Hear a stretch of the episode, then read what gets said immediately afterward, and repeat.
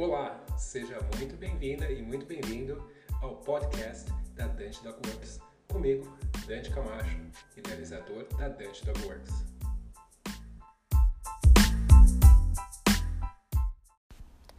Muito bem, pessoal. Esse podcast em especial eu decidi fazer devido a uma coisa que está acontecendo agora no Brasil que é bastante interessante. Eu nunca tinha visto nada parecido em nenhum outro lugar do mundo.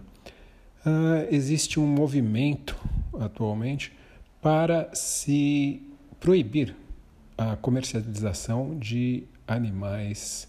Eu não sei exatamente como é que funciona, quais, uh, como que é, o quão amplo é essa essa tentativa aí de lei, mas é algo que obviamente está incomodando muita gente, uh, porque existe um mercado grandíssimo do comércio de animais e o comércio de pets, no, no que uh, nos atinge aqui, o comércio de cães, para algumas pessoas gatos também, é algo que realmente causa bastante preocupação.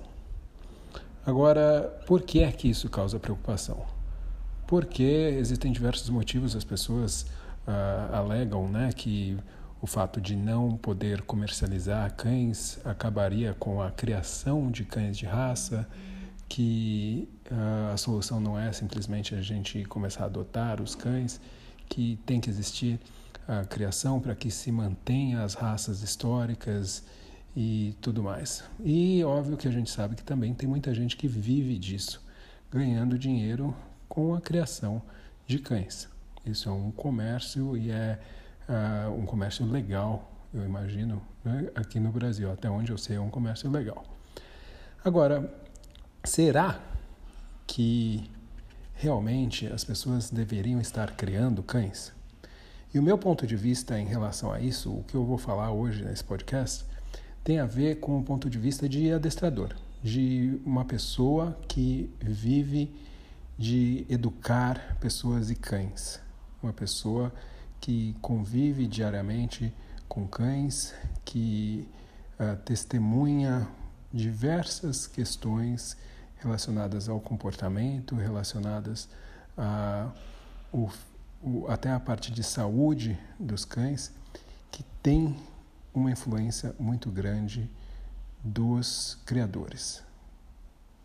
E pensando nesse aspecto, eu começo realmente a questionar se a criação de cães é algo que deveria ser tão uh, fácil, tão aberta como ela é atualmente onde qualquer pessoa pode se denominar um criador de cães sem nenhum tipo de restrições. Na verdade, o nosso mercado pet ele é bastante uh, flexível nesse aspecto. Né? Adestradores também, qualquer um pode se denominar um adestrador e uh, oferecer esse serviço para as pessoas. Mas o que eu gostaria então aqui de fazer é compartilhar com vocês ah, algumas informações que talvez possam ser úteis para esses criadores, para as pessoas que criam cães, ah, para que eles consigam perceber a importância real da criação de cães, não só para a questão de perpetuação de raças, porque isso é uma outra questão, isso é um assunto para um outro podcast, mas uh, porque a gente sabe que existem muitas raças que são criadas que realmente uh, para o bem delas mesmas, né? elas não deveriam ser criadas na proporção que elas são, não deveriam se tornar tão populares e ser criadas em números tão grandes e terem que conviver em, com, em estilos de vida que realmente não são apropriados para elas e que geram, na verdade, muito mal-estar, muito uh, estresse para muitos desses cães. Mas isso é uma outra conversa. Mas vamos pensar como é que os criadores de cães poderiam beneficiar os seus próprios cães, os cães que eles criam. Como é que eles poderiam fazer, através da sua criação, que as pessoas tivessem menos problemas com seus cães? Pouca gente sabe, mas muitos dos problemas de comportamento que existem em cães tem uma origem já na criação. Então existe uma responsabilidade muito grande do criador. Existe uma responsabilidade em relação ao que esse cachorro vai ser como adulto, como ele vai conseguir viver uma vida saudável não só física, mas também mentalmente. Essa é a abordagem que eu quero uh, mostrar aqui para vocês. Como que o Criador influencia o comportamento dos cães. Os cães que ele vende e mesmo não somente ali quando ele é filhote, como que isso vai influenciar esse cão a vida toda. Muitos criadores, a gente imagina, ah, esses criadores eles não criam direito porque eles são criadores de fundo de quintal, eles não conhecem, eles não sabem, não fazem as coisas certas. Eu imagino que tem um número muito grande assim, sim.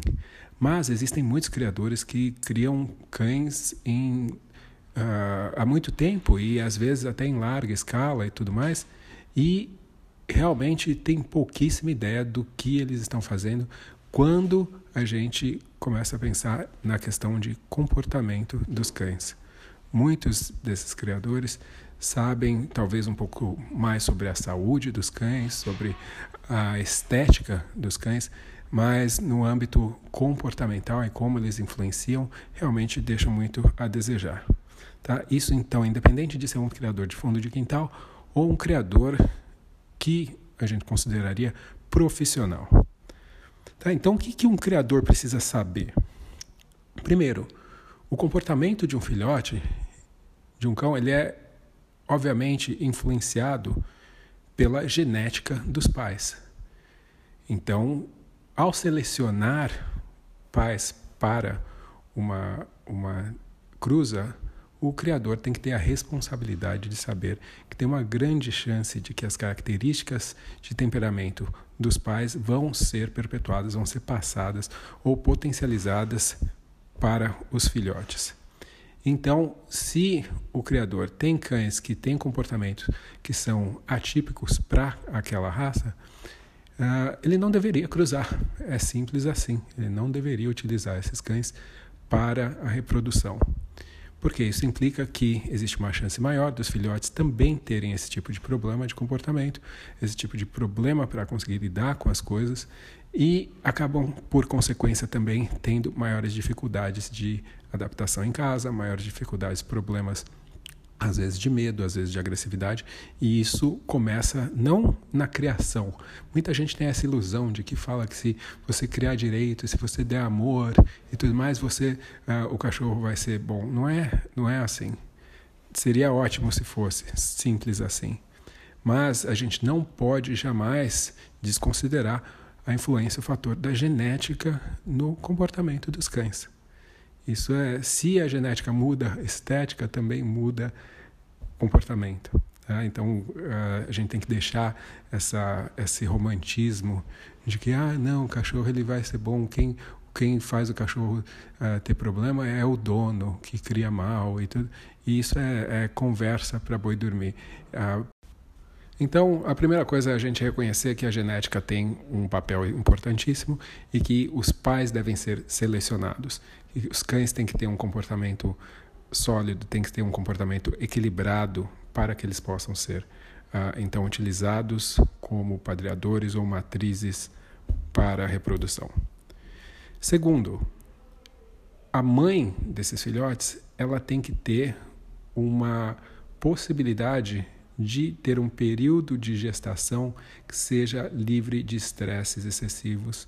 Ela tem que ter uma alimentação apropriada e provavelmente enriquecida para que ela uh, consiga suprir não só as suas necessidades, mas as necessidades também do, nutritivas dos filhotes. E por que, que isso é importante? Obviamente, porque a gente quer que os filhotes nasçam fortes e saudáveis, mas também sabemos que o estresse que uma mãe passa durante o período de gestação vai influenciar também o comportamento dos filhotes. Então, quando a gente fala de gente que cria cães em condições terríveis, o problema não é só para aquele cão, mas todos os filhotes que ele tiver também vão ter consequências emocionais por conta disso.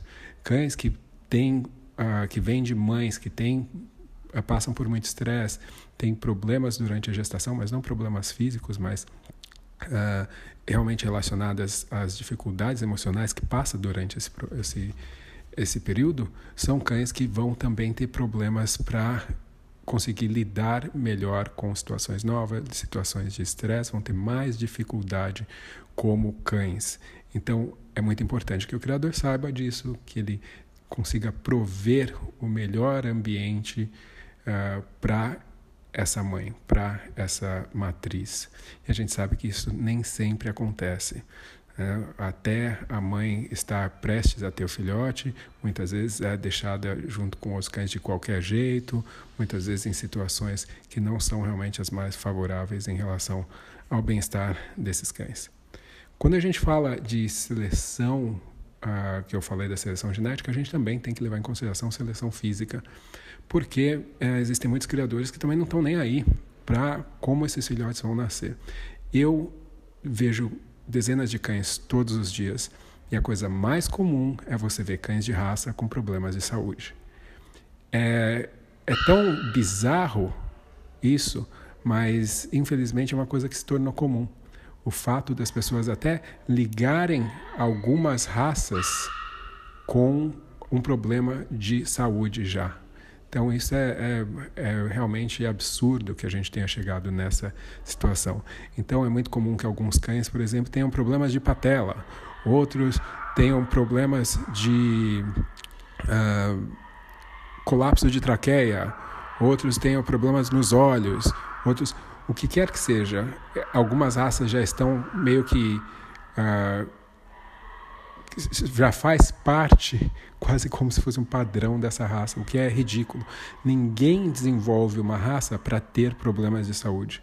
Isso é fruto de criação irresponsável, isso é fruto de falta de realmente respeito pelas raças que estão sendo criadas e, e, falta de conhecimento em relação a realmente os problemas que isso pode estar gerando para essas famílias que de repente estão aí uh, incluindo esse cão aí para ah, na sua família pessoas que muitas vezes pagam um valor pelo cão e acabam tendo que pagar muitas vezes mais o valor desse cão uh, em contas veterinárias depois. Sem contar que a gente está falando do sofrimento de muitos cães.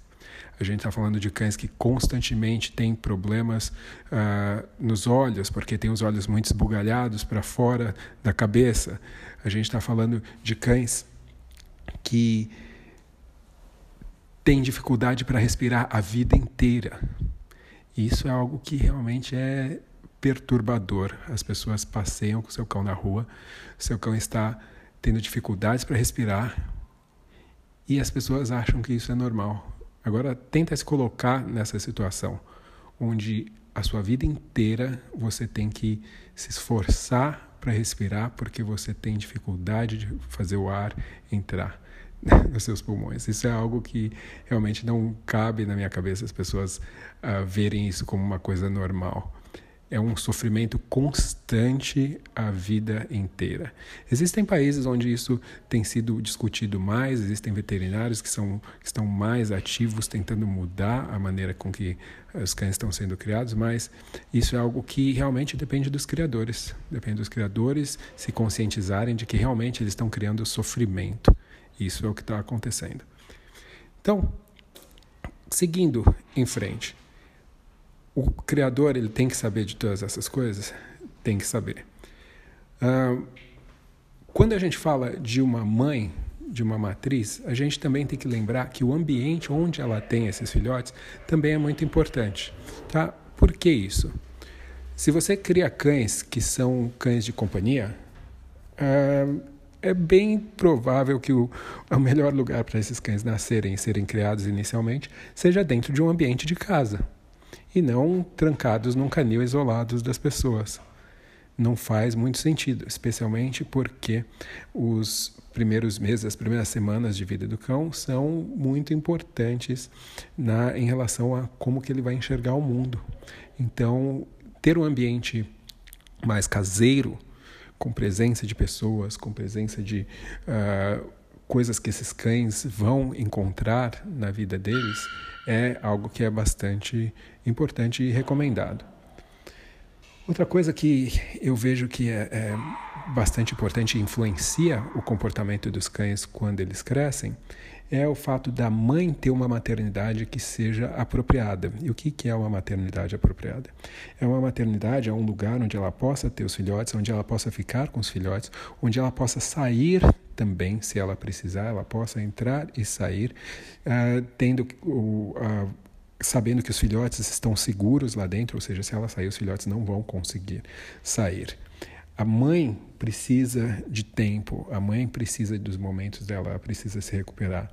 Mas, fora isso, a mãe também tem um papel muito importante, esses, essas idas e voltas da mãe tem um papel muito importante no desenvolvimento dos filhotes e no desenvolvimento da tolerância desses filhotes. Quando a mãe se afasta por qualquer que seja o motivo, os filhotes eles são expostos ao estresse de serem deixados. E isso é uma coisa que é normal, isso é uma coisa natural. Eles começam gradativamente, isso é uma coisa gradativa. A mãe, ela, quanto mais novos os filhotes são, mais tempo ela permanece com eles. Gradativamente ela vai saindo e ficando cada vez menos tempo com eles. E eles vão acostumando essa, com essa ideia de separação. E isso pode sim estar relacionado com dificuldades que esses próprios, esses mesmos cães venham a ter no futuro com problemas de separação uh, das pessoas. Então, uma mãe que é retirada dos filhotes muito abruptamente não tem uh, condições, os filhotes não têm condições de passar por esse aprendizado gradativo desse afastamento natural que aconteceria da mãe aos poucos ir se afastando. E uma mãe que é forçada a ficar com os filhotes o tempo inteiro acaba também se estressando. Então faz mal para a mãe e não somente para a mãe, também vai fazer mal para os filhotes. Por quê? Os filhotes acabam uh, permanecendo tempo demais com ela, eles não aprendem essa ideia de separação, mas uma coisa que é muito comum e tem gente que, por exemplo, vê, é muito comum você ver isso na internet, né? Mostra lá ah, uma mãe dando a bronca no filhote, tal, que esse é o jeito natural, que as coisas têm que acontecer, que a gente que a bronca que ela deu, e daí as pessoas tentam imitar, né? Porque as pessoas querem ser cachorros, elas acham que a única forma do cachorro entender ela é se elas agirem igual cachorro. Então, elas querem fazer, porque a mãe deu uma bronca no filhote, então tá certo, eu também posso dar uma bronca no filhote. Tentem observar, todas as vezes que vocês verem esses vídeos, se a mãe que está dando uh, algum tipo de fazendo algum tipo de correção, agindo de forma agressiva com os filhotes, se ela tem a possibilidade de sair daquela situação, se ela tem a possibilidade de deixar aquela situação.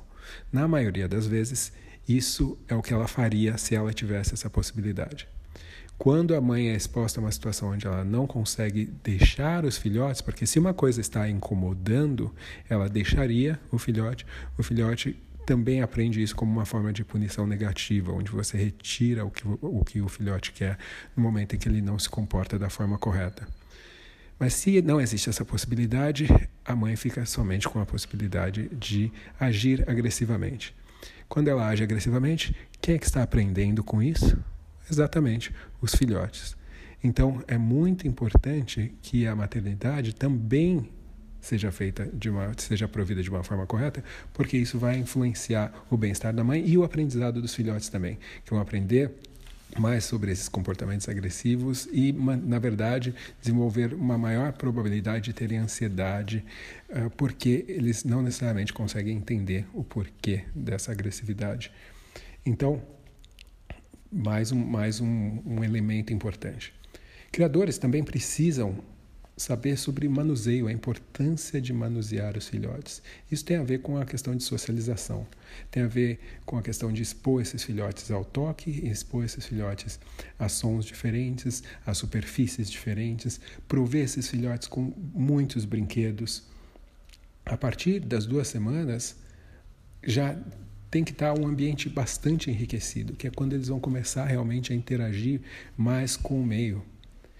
Esses filhotes têm que conhecer pessoas diferentes. Esses filhotes têm que ser expostos a alimentos diferentes. Isso é uma coisa que até com certeza veterinários podem até discordar de certa forma, mas a gente também sabe que as marcas de ração elas vão, tem, vão sempre tentar fidelizar os seus compradores.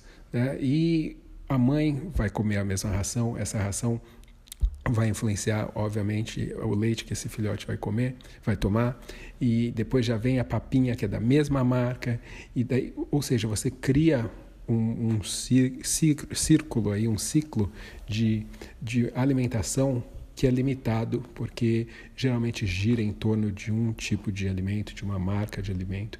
Isso faz com que muitos cães acabem desenvolvendo uma, não é uma dependência, mas é uma limitação, onde o cachorro tem uma dificuldade depois de conseguir aceitar outros tipos de alimento.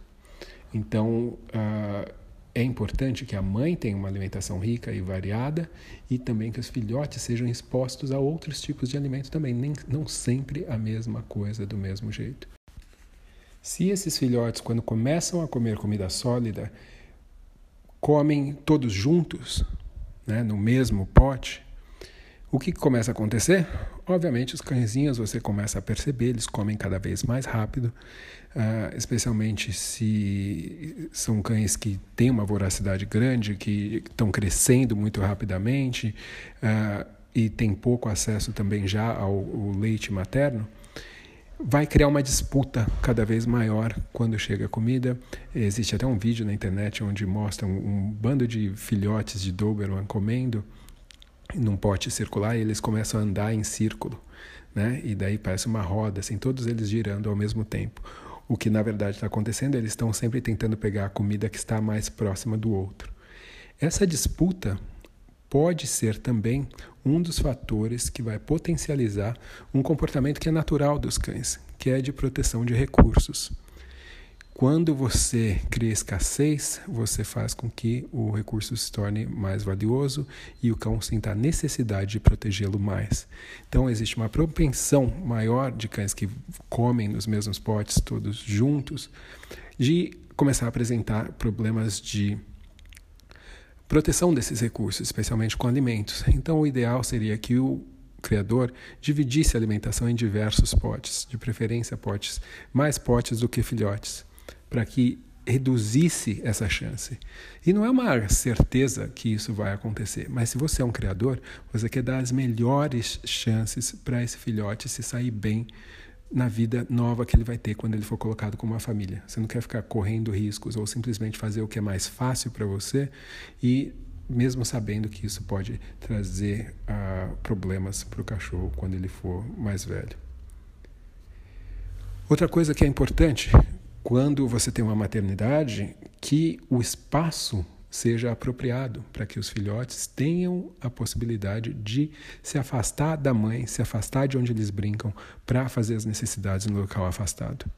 Que esse local afastado tenha uma textura diferente, que esse local afastado possa ter uh, uma textura de um, algo que seja absorvente e que vá simular, uma, ter uma probabilidade grande de simular os tipos de superfícies que esse filhote vai fazer as necessidades depois. Mas é natural para os filhotes se afastarem e fazerem as necessidades. Isso é algo que eles fazem naturalmente, uma vez que eles começam a fazer as necessidades por eles mesmos, sem a, a necessidade da estimulação da mãe. E se eles não têm essa opção, eles começam a fazer onde eles ficam normalmente né, onde eles ficam, onde eles comem, onde eles brincam, e dificultando mais para frente a educação sanitária desses filhotes. Então, o próprio criador também tem responsabilidade na educação sanitária do filhote antes dele sair do, do seu canil, da sua criação. Quando a gente fala de filhotes, muitos deles, aos 45 dias, 60, 60 dias, já poderiam ir para suas casas novas praticamente treinados a fazer as necessidades no lugar correto. Se os criadores fizessem a coisa correta e se esses filhotes não estivessem sendo limitados a espaços reduzidos, a espaços onde eles não tivessem opção de fazer o que é natural para eles. E é muito comum você ver cães adultos, até ainda hoje, que vão, uh, não têm realmente noção de, de, dessa higiene natural que os filhotes naturalmente têm. Outra coisa e que é bastante importante, a gente sabe que os cães eles conseguem se adaptar a qualquer espécie, né? Se você fizer esse, esse primeiro período de vinculação social com qualquer espécie que seja, esse filhote, ele, mesmo que ele nunca viva com outros cães, ele vai conseguir aprender e a ver essa espécie com a qual ele foi socializado como sendo a família dele. Então é importante que o filhote seja exposto a diversas uh, situações, seja exposto a outros cães, seja exposto a pessoas. E mais uma coisa que é muito comum é que os cães ficam só expostos a outros cães tenham uma limitação muito grande em relação a quantas pessoas eles conhecem e o quanto tempo eles passam com pessoas.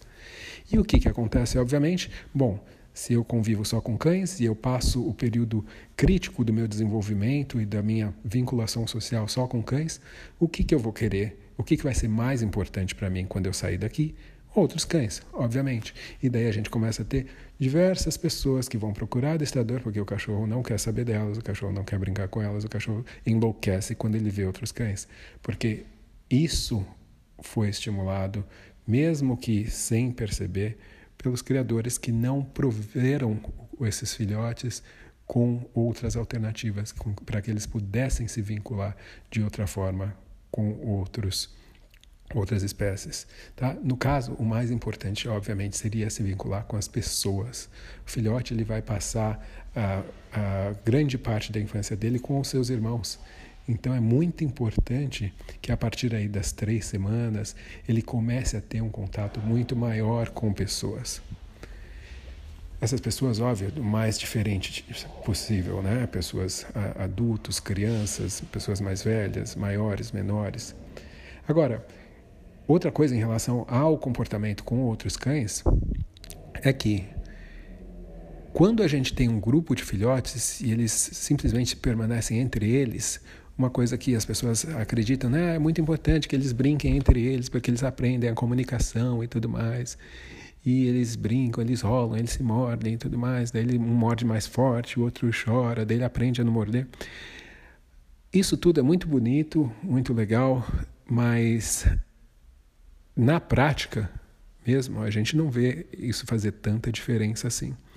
E uma das explicações pelo qual isso acontece é porque é o seguinte: quando você começa a deixar muitos filhotes, muito os filhotes juntos, o que, que eles praticam realmente? Quando os filhotes brincam, uh, e a brincadeira no geral é isso, é como se fosse uma simulação de diversos aspectos, diversos momentos da, da cadeia, desse, dessa sequência predatória que os cães apresentam, né? de, de olhar, de farejar, de, de perseguir, de uh, agarrar, de morder, de chacoalhar e tudo mais. E os filhotes fazem isso entre eles, não necessariamente nessa ordem, porque é uma brincadeira.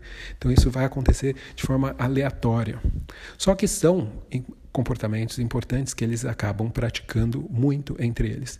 Agora, quando eu falo importantes, será que eles realmente são importantes para o estilo de vida que os cães vivem hoje?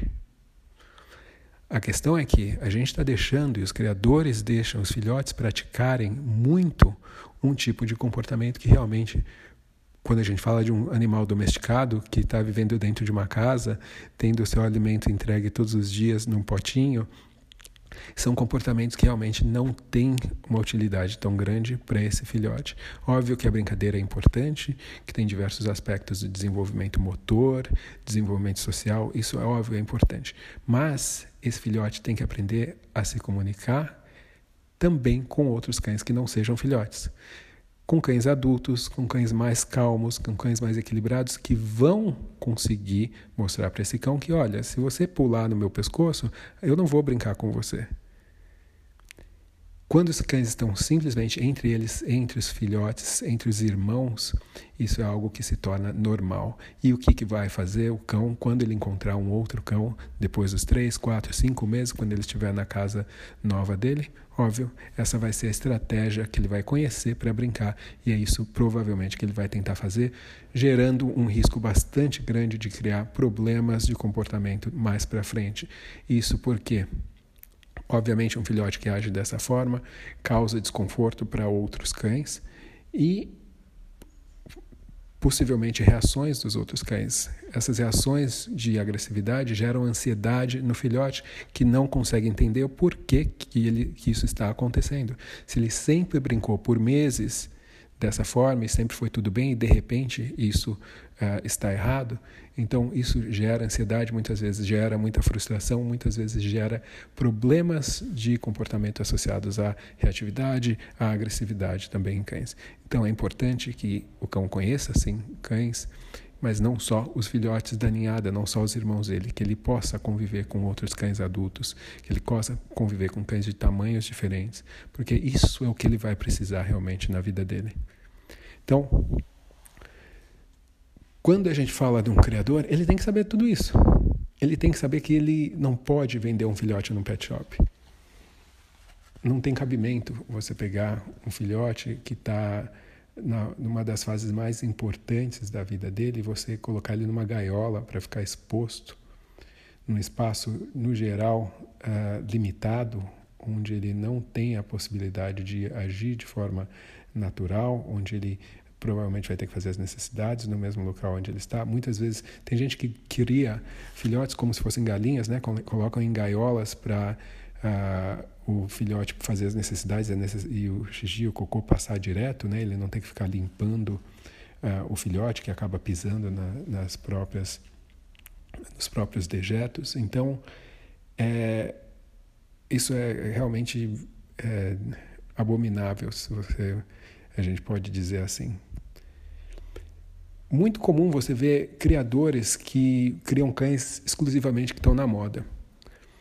Se você cria cães que está na moda, uh, você realmente tem que ter bastante cuidado e bastante trabalho para conseguir uh, criar de uma forma correta. É muito comum você receber, eu, volta e meia, vejo, tem cartaz aqui pendurado na rua, filhotes disso, filhotes daquilo, pessoa com cartão, daí você vê o cartão, o cara é criador de seis raças diferentes, todas as raças coincidentemente populares que são mais vendidas no momento. Uh, isso já é realmente um sinal bem uh, claro de que você deve pesquisar e, e fazer algumas perguntas para essa pessoa, porque uh, as raças mais populares não necessariamente são as raças que essa pessoa realmente conhece ou essa pessoa realmente preza. é muito comum que quem está nesse negócio e, e muda vendendo um, um, tipo de raça a cada ano ou época, está uh, exclusivamente pensando no dinheiro. E quando o dinheiro fala muito alto, existe uma chance muito grande de todos os outros aspectos importantes para a criação sejam deixados de lado. Então a gente tem que realmente procurar criadores que tenham uma paixão, que tenham conhecimento da sua raça, que prezem pelo desenvolvimento e pela preservação da raça que está criando. Uh, a pessoa que cria simplesmente porque ela quer fazer um trocado, ela realmente não tem o interesse do, do bem-estar desse filhote como sendo a primeira coisa na lista dela. Então a gente tem que tomar bastante cuidado. Outra coisa, criadores eles têm que ter contratos. É, da mesma forma que você compra qualquer coisa, você compra um celular, você tem uma nota fiscal, se der um problema, você vai lá e devolve. Né? Você está falando de um, um, um membro de uma família. E se o criador passar a ter mais responsabilidades contratuais, existe uma chance maior, consequentemente, dele se preocupar mais com a criação dele. Não só em como ele vai estar tá criando, mas também para quem que ele vai estar tá vendendo.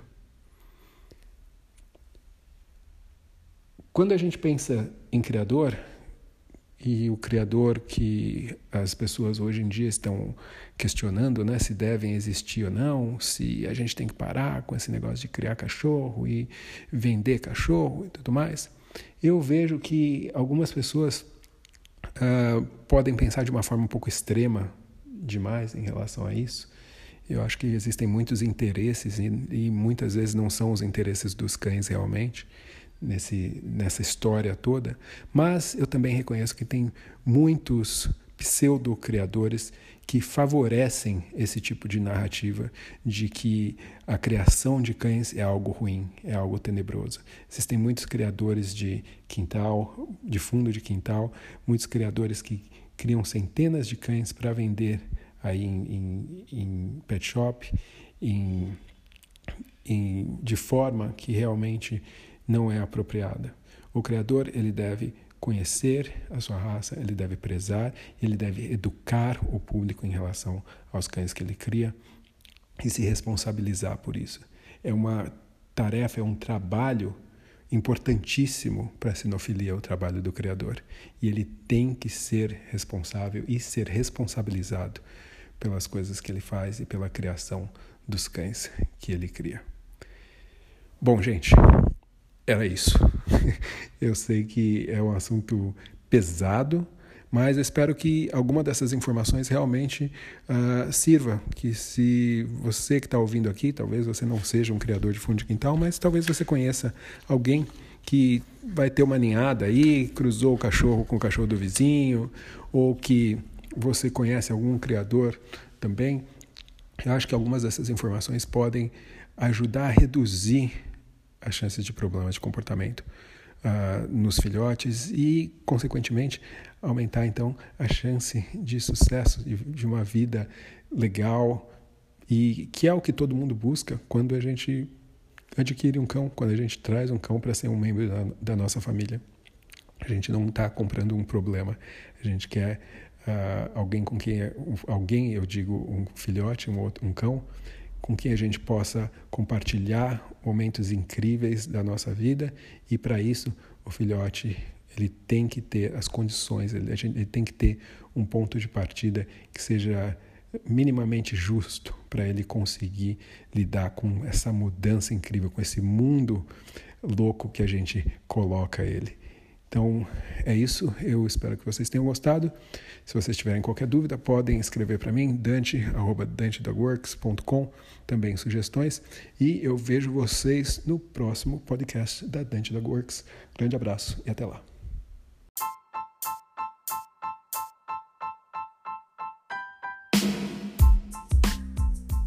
Se você quer aprender mais sobre adestramento, então você não pode perder os meus cursos online. Visite meu site dantecamacho.com e lá você vai ficar sabendo dos três cursos que eu tenho disponíveis: adestramento funcional, linguagem e comunicação para cães e o curso essencial de reatividade. Tem muita informação bacana, entra no site, você vai ter os links que vão te levar para as páginas específicas onde tem todas as informações detalhadas de cada curso para você que já é adestrador quer começar no adestramento ou está envolvido no mundo pet e realmente quer aprender informação de qualidade.